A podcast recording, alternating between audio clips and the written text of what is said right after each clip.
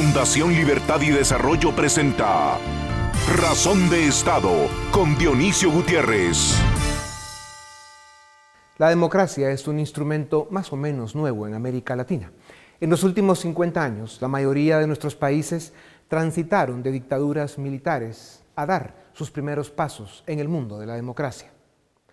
La democracia republicana no es perfecta, pero es el sistema menos malo entre las opciones conocidas.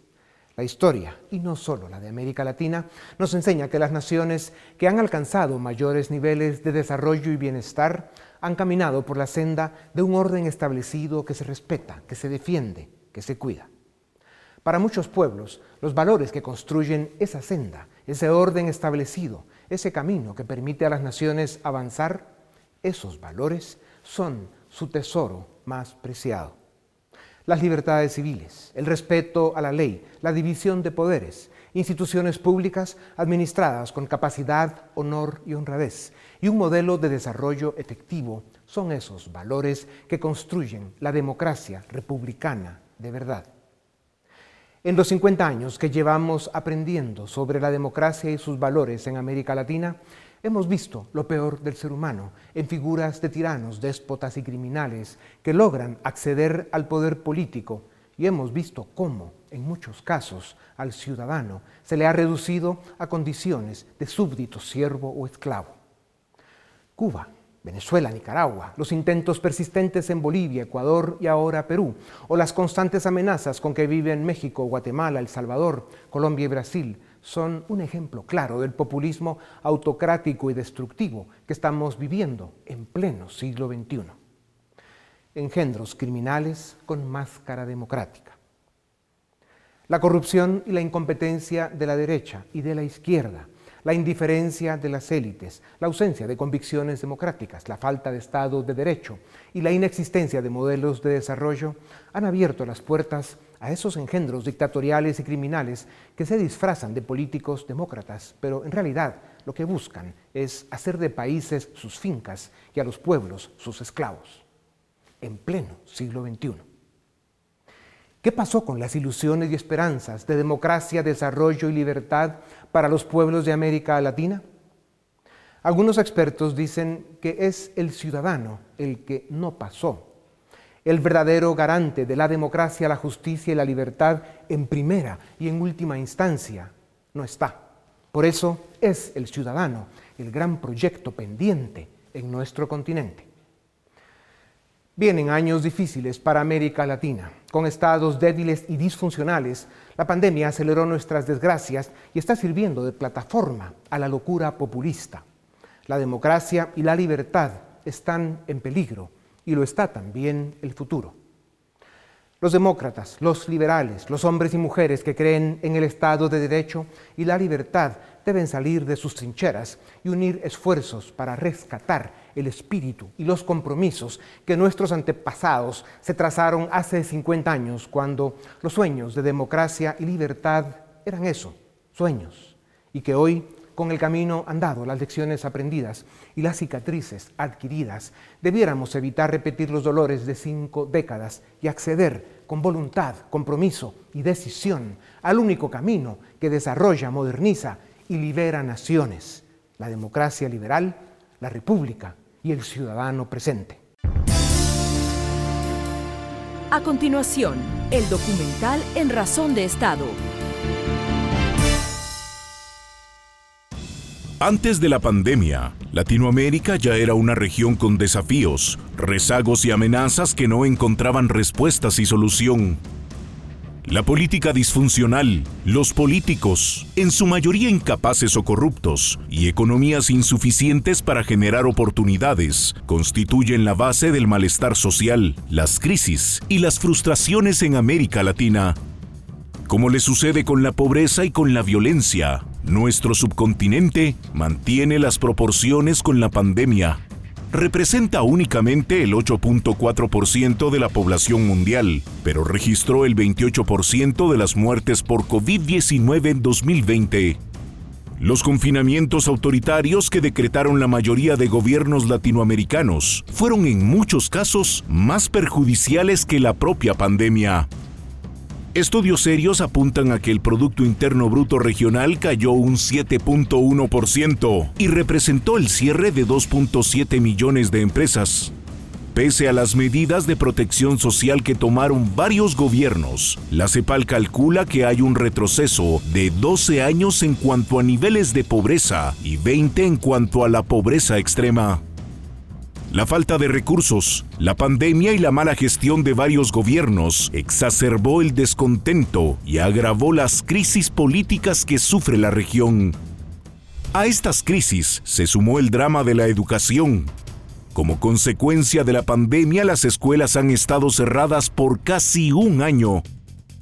Se calcula que 120 millones de niños en edad escolar perdieron o corren el riesgo de perder el año completo. Y peor aún, se estima que cerca del 15% de los alumnos podrían no regresar a la escuela en su vida. En Nicaragua se consolida la dictadura de Daniel Ortega, quien gobierna cual monarca del siglo XIV, expropiando empresas y coartando libertades. En Venezuela, la narcodictadura de Nicolás Maduro continúa destrozando el país y su economía y humillando a su pueblo. En semanas recientes, sus Fuerzas Armadas se apostaron en la frontera con Colombia, generando una crisis diplomática regional. México continúa bajo el mando de Andrés Manuel López Obrador, el Mesías tropical que despertó los miedos del desmantelamiento de la democracia que muchos temían su particular conducción de los asuntos públicos, el mal manejo de la pandemia, la pérdida del Estado de Derecho y la incertidumbre ocupan más espacio cada día en la tierra de Benito Juárez. En medio de esta crisis, Ecuador y Perú celebran elecciones generales con resultados distintos. Ecuador dio un no rotundo a 14 años de correísmo y eligió a Guillermo Lazo, un prestigioso empresario y estadista con visión democrática, liberal e institucional. Para comandar la transformación del Ecuador, Lazo no tendrá una tarea fácil. Gobernará en minoría en una asamblea controlada por la izquierda populista y tendrá que ordenar las instituciones y las finanzas públicas, luego de que Correa y sus pupilos debilitaron la democracia ecuatoriana e hipotecaron el país con el gobierno chino. Perú enfrenta un escenario aún más complejo el 6 de junio tendrá que elegir presidente entre Keiko Fujimori, una candidata con un 55% de voto de rechazo, y Pedro Castillo, un líder sindicalista de extrema izquierda que pretende nacionalizar las empresas de explotación de recursos naturales, controlar la economía, retirarse del Pacto de San José y del Sistema Interamericano de Derechos Humanos. Los augurios peruanos son poco alentadores. En los próximos 19 meses, la mayor parte de Latinoamérica tendrá elecciones que determinarán, por lo menos, la próxima década del gran subcontinente americano. El cansancio de sus pueblos por los fracasos, la incompetencia y la corrupción de sus gobiernos está empujando a los ciudadanos a votar por opciones antidemocráticas y populistas que ponen en peligro la existencia de sus frágiles democracias y sus libertades civiles bajo graves amenazas. América Latina debe romper las cadenas del humillante y vergonzoso subdesarrollo político que padece. América Latina debe apostar por la libertad, la democracia, el Estado de Derecho y el mercado para procurar oportunidades y generar desarrollo, para alcanzar en un futuro cercano el bienestar que merece. A continuación, una entrevista exclusiva en Razón de Estado. Bienvenidos a Razón de Estado. Es un privilegio para nosotros presentarles al presidente Tuto Quiroga de Bolivia. Es ingeniero industrial con maestría en administración, ha ocupado importantes cargos privados y públicos. A los 37 años se convirtió en el vicepresidente más joven en la historia de su país y en 2001 llegó a la presidencia de la República de Bolivia. Tuto Quiroga es un líder respetado en el mundo, es un activo defensor de la democracia y las libertades civiles en América Latina. Se ha enfrentado a dictadores, narcos y violadores de derechos humanos y lo sigue haciendo. Fue candidato presidencial en las elecciones de 2020 en su país y antes de la primera vuelta electoral tomó una de esas decisiones que solo se ven en hombres de Estado. Bolivia se lo perdió. Presidente Quiroga, bienvenido a Razón de Estado.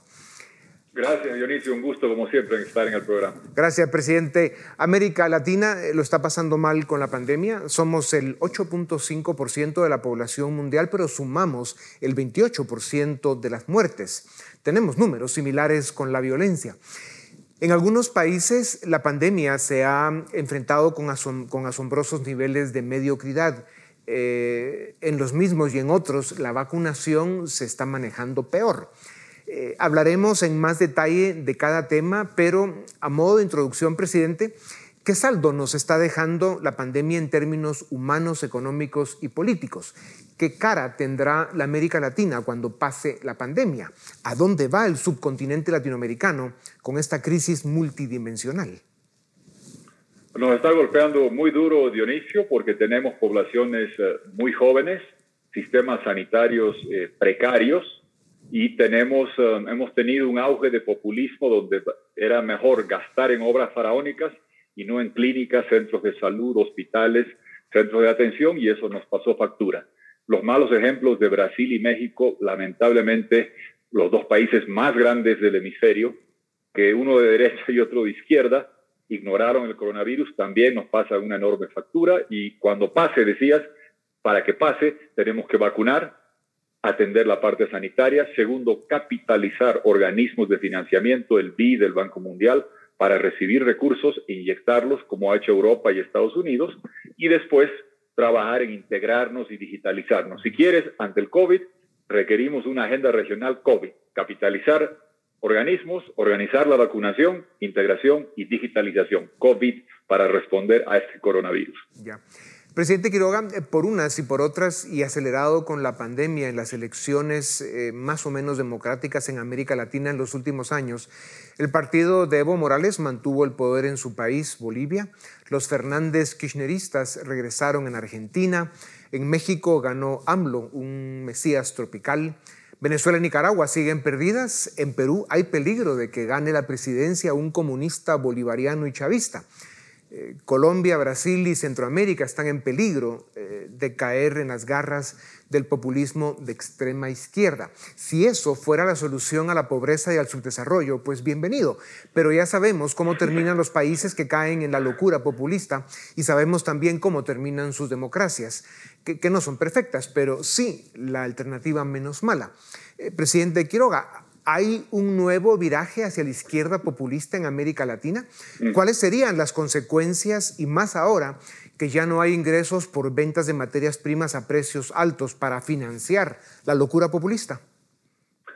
Ah, Dionisio, dos temas muy importantes que pone sobre la mesa. El primero, que la década 2004-14 fue de bonanza económica por altos ingresos de materias primas en Sudamérica y buena parte de esos recursos mal versados, mal gastados por regímenes populistas. Segundo, yo diría que este socialismo 21 eh, empezó con mucha fuerza desde Venezuela, tuvo su auge hace unos 10, 11 años, cuando tenían 22 de 34 países en la región, retrocedieron, ahora están intentando volver. Pero yo haría una diferenciación. Una cosa es un régimen populista en campaña, otra cosa es el régimen autoritario para buscar quedarse y otra dimensión es aquel que se convierte en tiranía para perpetuarse, que ese es el caso claro y marcado de Venezuela, de Nicaragua, obviamente de, de Cuba, donde están los padrinos, y estamos intentando evitar que Bolivia siga esa ruta y evitar que otros países hermanos caigan en garras de esos proyectos, que se inician como populistas y que terminan como tiranías, y si les da pereza leer el largo libro de este relato, la película la pueden ver en Venezuela. Ya. Presidente Quiroga, ¿son rescatables las democracias liberales y republicanas y la racionalidad económica en América Latina? ¿Y cómo se hace? Claro que son rescatables. Para mí hay que, por sobre todo, preservar cinco temas que no son de derecha e izquierda. Tienen que ver con democracia. Uno, elecciones libres, justas y transparentes sin fraude. Dos, instituciones independientes. Justicia, Banco Central, Ministerio Público, etc. Tres, libre expresión que es la garantía de la democracia. Cuatro, poder hacer oposición y criticar sin ser criminalizado, perseguido o encarcelado. Cinco, respetar los límites de mandatos y no hacerlo de los cubanos y venezolanos que cuando tienen fecha de expiración la van cambiando y estirando para perpetuarse. Son cinco elementos centrales que si sabemos defenderlos en todos los lugares, incluyendo ah, en países donde pueden estar en riesgo, podemos recuperar esos valores republicanos. En Perú las encuestas dan por ganadora a Pedro Castillo, un sindicalista que se ha declarado a sí mismo marxista y simpatizante de Sendero Luminoso. Keiko, la hija de Fujimori, sigue muy por debajo en las encuestas. Los escándalos de corrupción en el Perú son eh, grandes hasta para América Latina y eso es mucho decir. Todos los expresidentes desde Alberto Fujimori están en la cárcel, perseguidos o son señalados de corrupción. Presidente Quiroga, ¿es la corrupción lo que explica el ascenso de Pedro Castillo en Perú, una opción tan radical y antisistema? En buena medida sí, Dionisio, porque esta es la paradoja y la ironía cruel del destino. El abayato, ese esquema transnacional de corrupción que llegó a todos nuestros países, porque Brasil es muy grande, uh, implementado por Lula y su partido. Y ahí está Lula intentando retornar en Brasil, mientras, como tú dices, en Perú, todos los expresidentes procesados, suicidados, uh, extraditados o bajo uh, amparo de la justicia. Eso creó un rechazo. Ahí está el señor Castillo, que usa un sombrero muy grande y dentro del sombrero se esconde el jefe de su partido, apellida Cerrón, marxista-leninista cerrado, y se esconde Nicolás Maduro. Eso es lo que está proponiendo para el Perú y los hermanos tendrán que allá decidir, pero el célebre premio Nobel de Literatura, Mario Vargas Llosa, dijo en segunda vuelta, no hay el lujo de escoger por lo ideal, a veces hay que escoger por el mal menor y en ese sentido se decantó increíble y sorpresivamente dando su respaldo o, brindando su respaldo a Keiko Fujimori. Presidente Quiroga, es evidente que estamos viviendo tiempos con aumentos sensibles de autoritarismo y populismo de izquierdas y derechas en casi todo el mundo occidental. ¿Están en peligro las ideas liberales en el mundo? ¿Estamos en una era de extremos polarizados? ¿Qué es ser liberal hoy? Ser liberal hoy es defender la libertad económica, la libertad personal, la libertad de poder trabajar y tener tu ingreso, la libertad de poder expresarte sin ir preso, de poder criticar uh, sin ser enjuiciado por un gobierno, libertades que son conculcadas bajo regímenes autoritarios de estos que se dicen socialistas, que en realidad son socios listos, criminales uh, y delincuenciales. Y fíjate, hablando de Perú, las paradojas. Eh, Mario Vargas Llosa, digamos, tú lo has tenido en tu programa, es un hombre liberal en lo económico y lo social.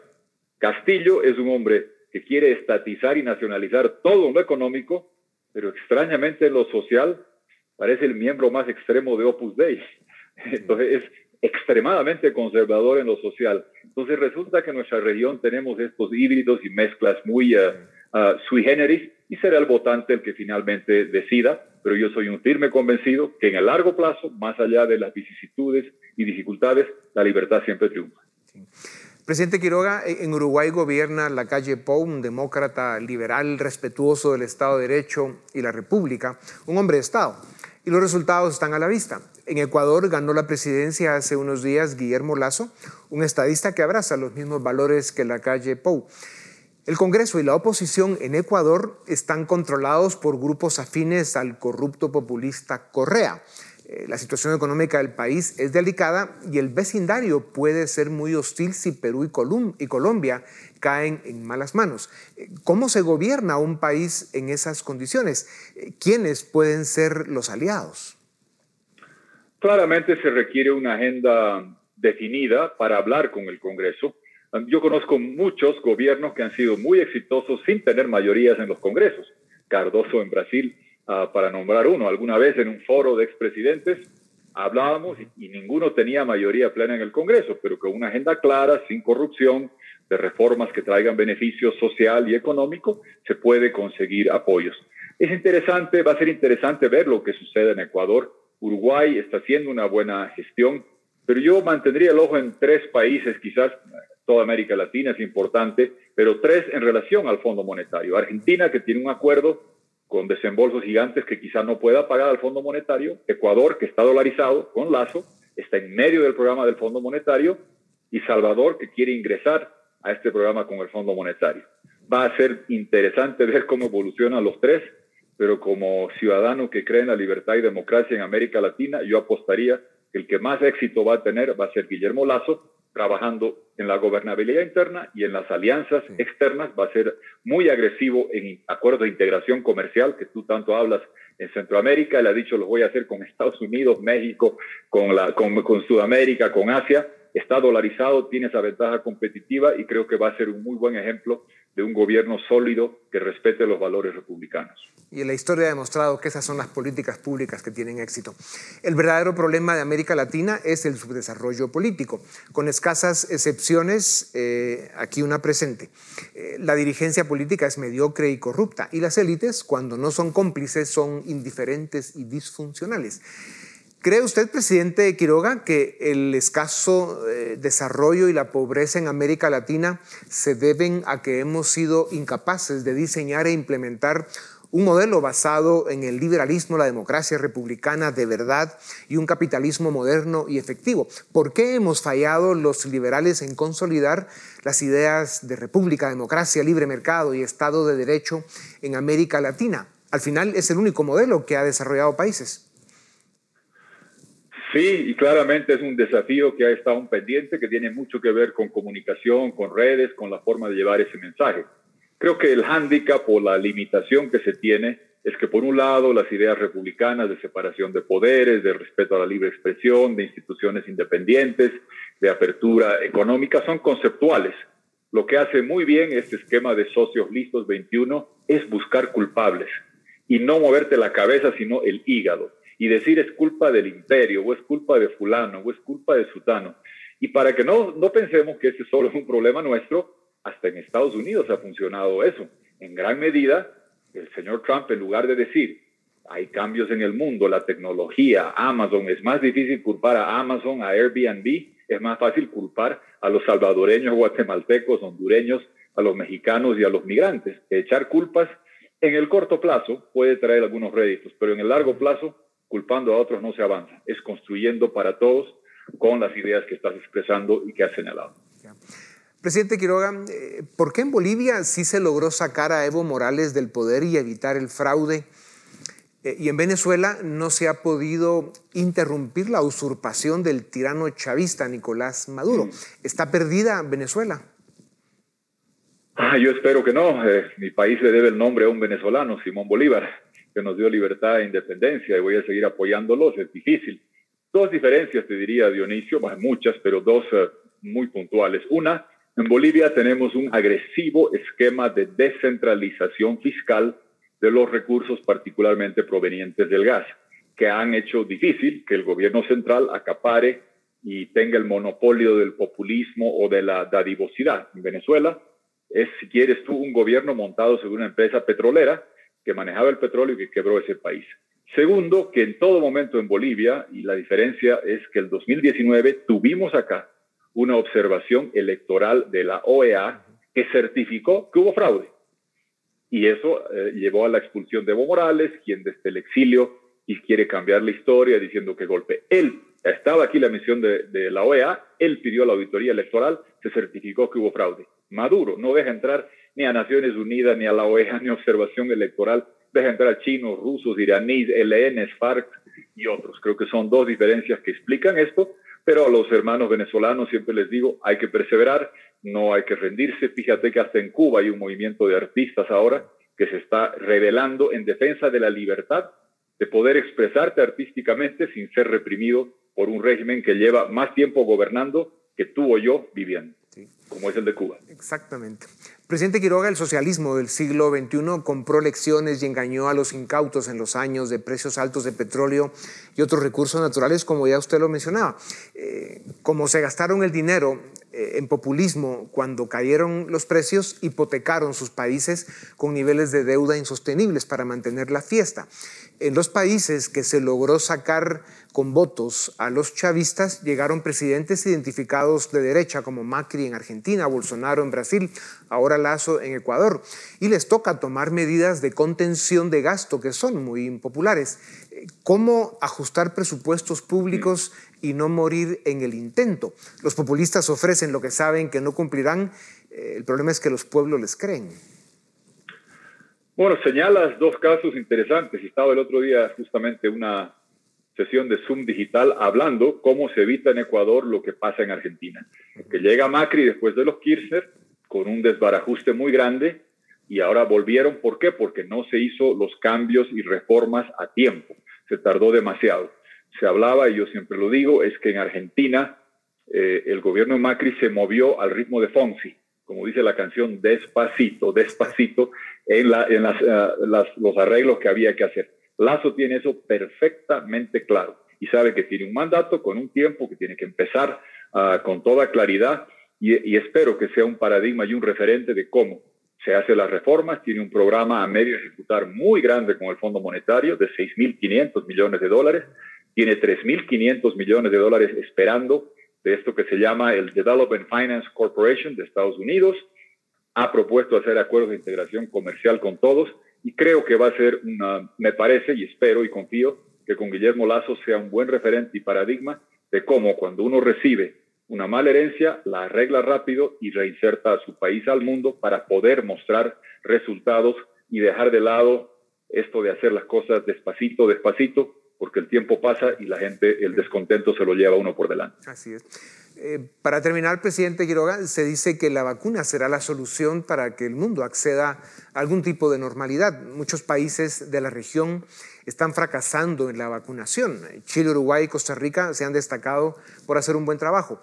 ¿Qué ha salido mal? ¿Se puede reclamar a los países ricos por acaparar vacunas para su población o es una realidad inevitable ante el drama de una pandemia?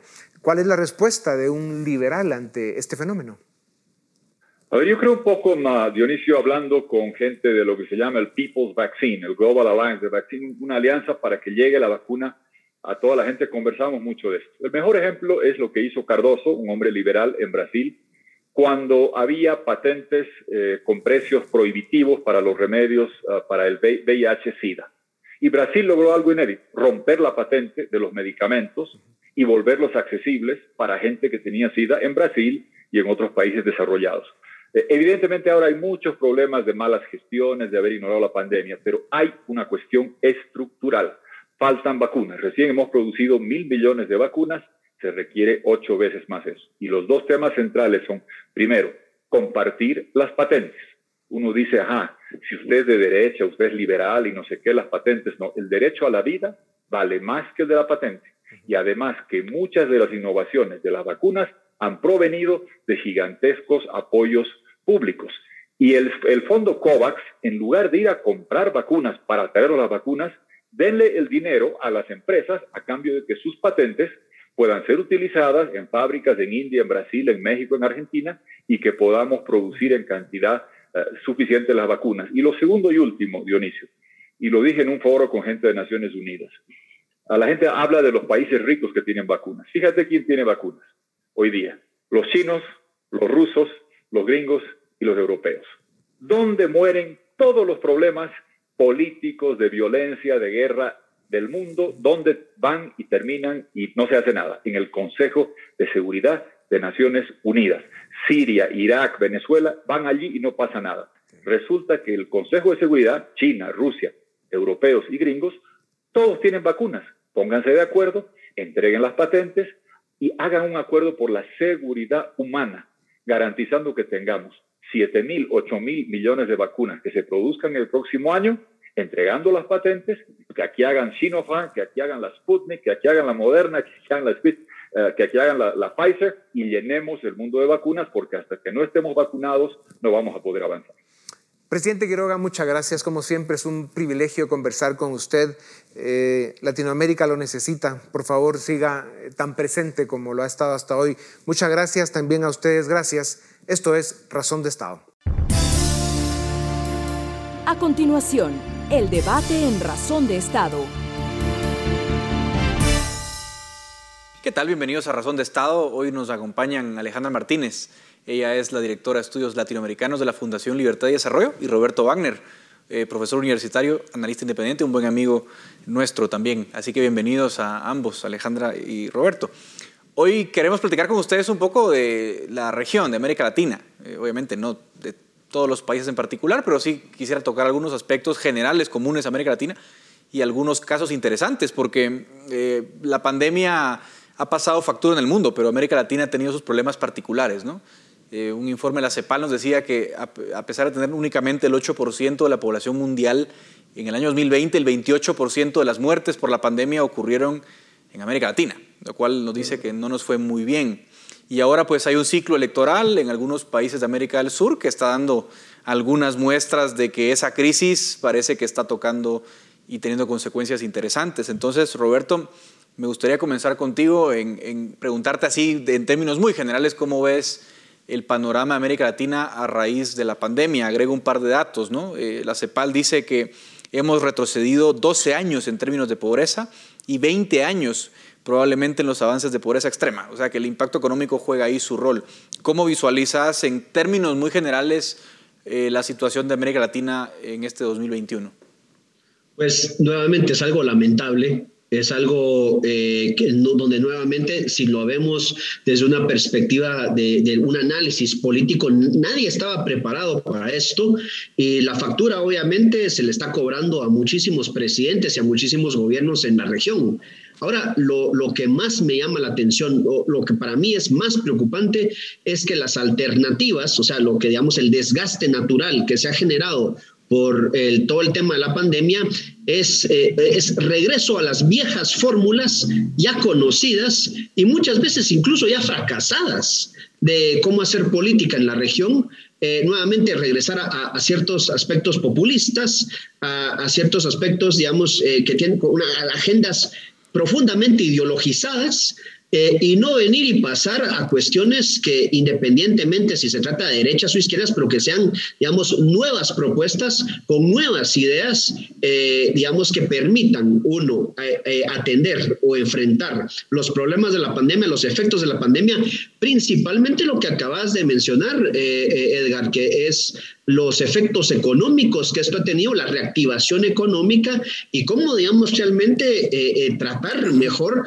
eh, las políticas públicas que apunten a un desarrollo inclusivo de, de, las personas en la región. Yo creo que lamentablemente lo que estamos viendo en muchísimos países de la región es los gobiernos actuales que, a quienes están siendo castigados por esta situación pero las alternativas son de, visiones o de expresidentes o de visiones políticas que ya conocemos y que han sido demostradamente fracasadas en la región. Entonces, parece que nuevamente no es que tengamos nuevos caminos o nuevas oportunidades que explorar. Eso es interesante lo que dice Roberto, Alejandra, porque eh, de alguna forma en Bolivia lo vimos un poco, ¿no? Eh, después de la intentona de Evo Morales, gana el movimiento del socialismo, el MAS, eh, con Luis Arce no, no vuelve Evo Morales, pero de todas formas gana nuevamente el movimiento socialismo. Y en Perú, que es un caso que me parece muy interesante, porque a lo mejor vamos a encontrar algunas similitudes con Guatemala, luego lo comentamos ambos, pero eh, en el Perú eh, hay una, es un país muy afectado por la pandemia económicamente, en términos de, de educación, etc. Hubo 18 candidatos presidenciales, pasan a segunda vuelta Pedro Castillo, que es una propuesta muy radical de una izquierda muy, digamos, anticuada, eh, simpatizante del Sendero Luminoso, contra Keiko Fujimori, la hija de Alberto Fujimori. Lo curioso, Alejandra, es que eh, en primera vuelta saca 19% Pedro Castillo, 13.3% Keiko Fujimori, y los nulos y en blanco casi igualan el primer lugar. Eh, y van a tener que elegir los peruanos entre dos opciones que ninguna de las dos supera el 20% de los votantes. ¿Cuál es tu evaluación, Alejandra, de lo que estamos viendo en Perú? Sí, el caso de Perú es dramático y los pronósticos son, eh, bueno, funestos, pesimistas. Yo soy bastante pesimista al respecto. Recordemos que Perú, aparte de todo el terremoto político que ha vivido probablemente desde 2016 para acá, también en 2020 fue de los países más afectados por la pandemia porque tuvo de, los, de las mayores tasas de, mortalidad y también de las mayores caídas de, del PIB, ¿no?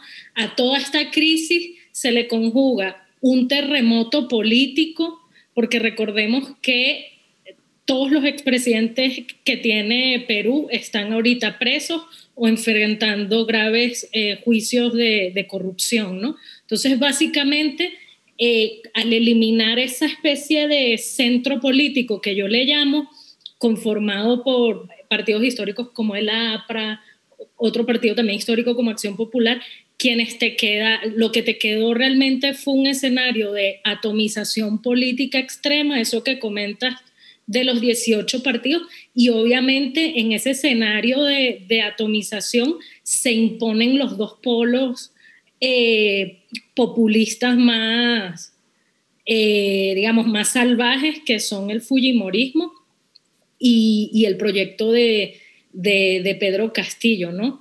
Que, digamos, ambos están como en distintas aceras ideológicas, pero ambos comparten ese rasgo común del populismo autoritario. Sin embargo, bueno, hay matices en las que me imagino que entraremos más adelante.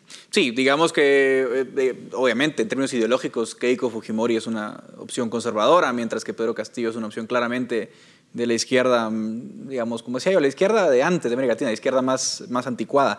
Eh, Roberto, pero hay algunas similitudes también que, que, nos puede enseñar algo Perú. Alejandra decía, casi todos los, bueno, todos los expresidentes de Perú están de alguna forma o enjuiciados, bueno, Alan García se suicidó para no enfrentar la justicia, o señalados o enjuiciados, tuvieron cinco presidentes en cinco años, Kuczynski, Vizcarra, Merino, Sagasti, bueno, eh, un, un desastre, ¿no?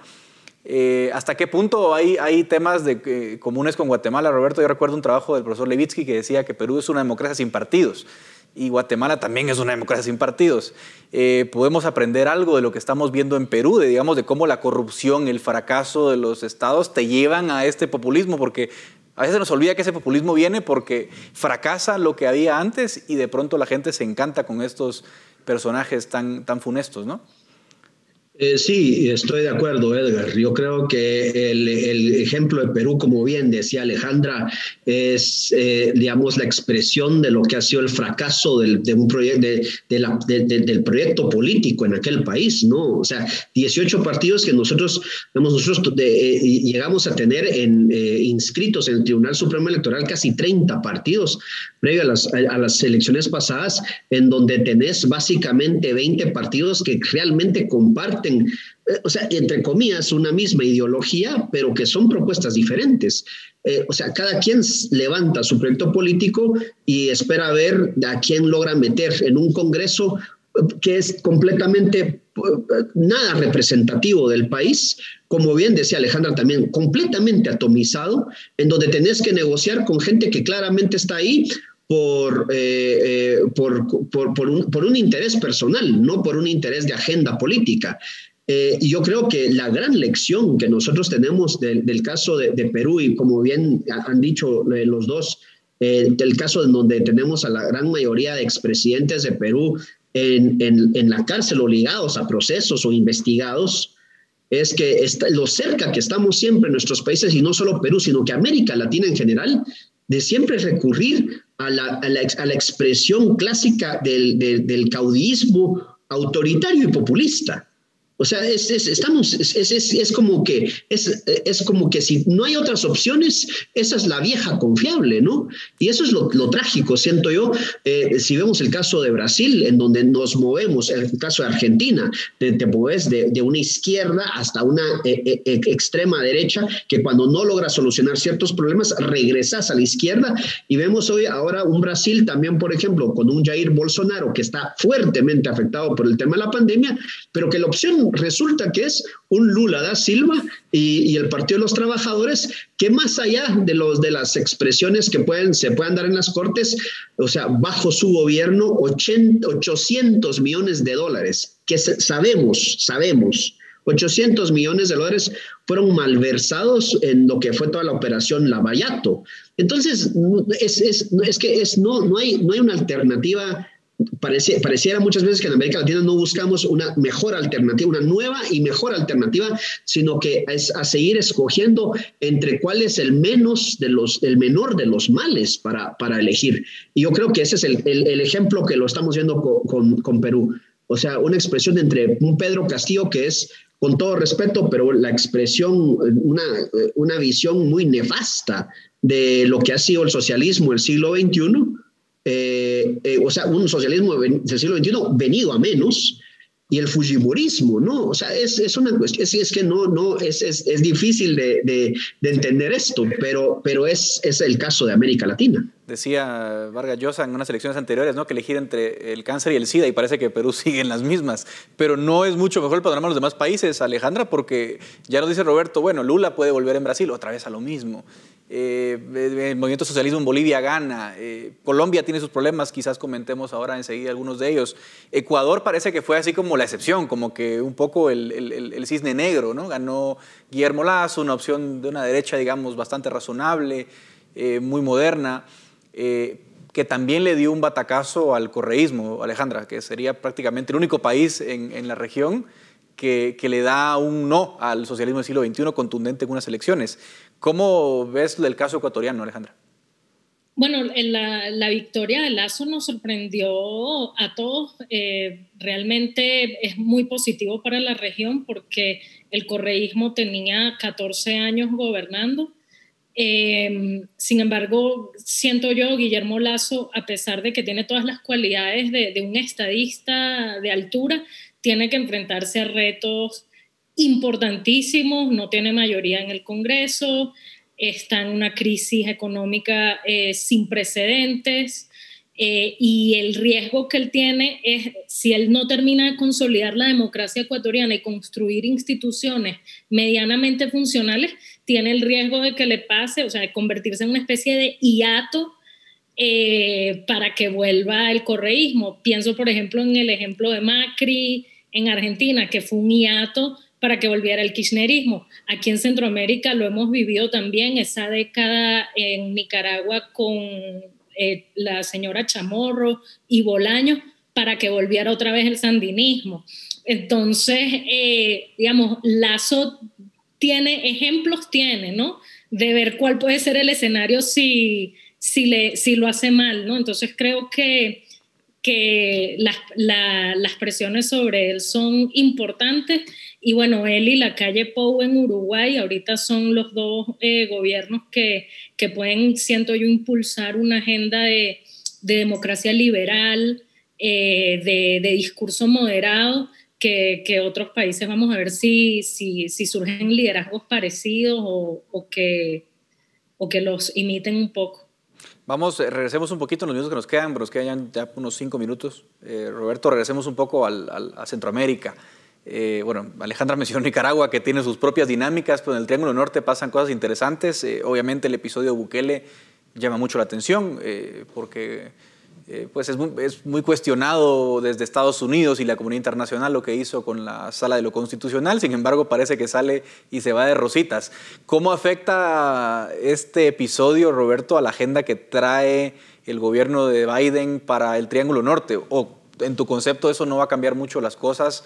Y no va a dificultar mucho ese trabajo de cooperación que viene tratando de impulsar el gobierno americano? No, yo creo que sí afecta, eh, sin duda alguna. O sea, digamos, esa es la razón por la cual eh, eh, los, o sea, la reunión que tiene la vicepresidenta Kamala Harris con eh, Alejandro Yamatei es muy claro en la, la visión que tiene Estados Unidos, que este es el gobierno con el que se puede hablar en la región. O sea, no podemos darnos el lujo de hablar con un presidente altamente señalado eh, como Juan Orlando Hernández en Honduras y ahora no nos podemos dar eh, tampoco el lujo de estar tratando con eh, un aprendiz de dictador como lo es Nayib Bukele. Eh, entonces, estamos en una situación en la que, nuevamente, eh, o sea, desde una perspectiva geopolítica, tres países que componen el Triángulo Norte que bien podrían funcionar como un país solo, pero tenemos diferencias tan fuertes y tan marcadas que eh, la fragilidad y la inestabilidad política que manejamos en nuestros países es una cuestión con la que la cooperación de Estados Unidos y atender cuestiones como una crisis migratoria tienen que tratarse con pinzas, o sea, de una forma quirúrgica prácticamente. Y, y, los, los, retos que se presentan son bastante altos precisamente porque eh, está el tema, digamos, que se ha mencionado muchas veces, no hay refugio por eh, condiciones económicas, pero sí hay refugio por condiciones políticas. Entonces es muy fácil para muchos, digamos, eh, eh, venir y, y, y, darse cuenta que cualquier crisis política en la región, que es nuevamente es casi como que la situación está pegada con chicle, cualquier crisis, crisis política en la región provocaría una crisis migratoria aún mayor de la que actualmente estamos viviendo. Entonces Estados Unidos tiene que ir con mucho cuidado tratando estos temas en cuanto a lo que es la cooperación, pero yo sí creo, Edgar, que sí, la posición de Bukele en El Salvador sí afecta a esa cooperación. Te hago una pregunta muy rápida, porque nos queda poco tiempo, Roberto, pero pareciera que Estados Unidos ya no le hacen caso en la región. Parece que los tweets ya no le importan a ninguno de los gobiernos de la región. ¿O lo ves distinto? Eh, ese es, el, populismo autoritario, ¿no? O sea, yo soy, yo soy el que manda en la finca. Y eso, nuevamente, regresar al concepto del país como se maneja una finca. Y, es lamentable, nuevamente, porque estamos todos nuestros países, o sea, Guatemala, Honduras, eh, Nicaragua, la misma Costa Rica, que era un ejemplo de cierta estabilidad, estamos muy cerca siempre de tener, de tener un Bukele, y un Bukele que, que su ego no cabe en Centroamérica. Si por él fuera, sería el presidente de la región. Alejandra, tu, tu cierre, tus conclusiones de lo que pasa en Centroamérica, brevemente. Sí, bueno, también este año es electoral para la región centroamericana porque hay elecciones en, Honduras y en Nicaragua y bueno, la aspiración de todos es que sean unas elecciones eh, verdaderamente con garantías democráticas y, transparentes y competitivas, ¿no? ese sería el escenario ideal en Nicaragua no se ve algo parecido. Ah, hubo unas declaraciones de Julie Chong, la funcionaria eh, de los Estados Unidos, y de nuevo, un poco sumándome a, lo que comentaba Roberto, pareciera que Estados Unidos entre tweets y comunicados aquí no, no les hacen mucho caso, entonces, eh, bueno, de pronóstico reservado, vamos a, seguir de cerca estos procesos para ver qué, qué es lo que termina sucediendo. Sin duda alguna, vamos a ver qué sucede. Muchísimas gracias Roberto y Alejandra por, por acompañarme en esta conversación. Hasta aquí llega el espacio del debate en Razón de Estado. Razón de Estado con Dionisio Gutiérrez es una producción de Fundación Libertad y Desarrollo.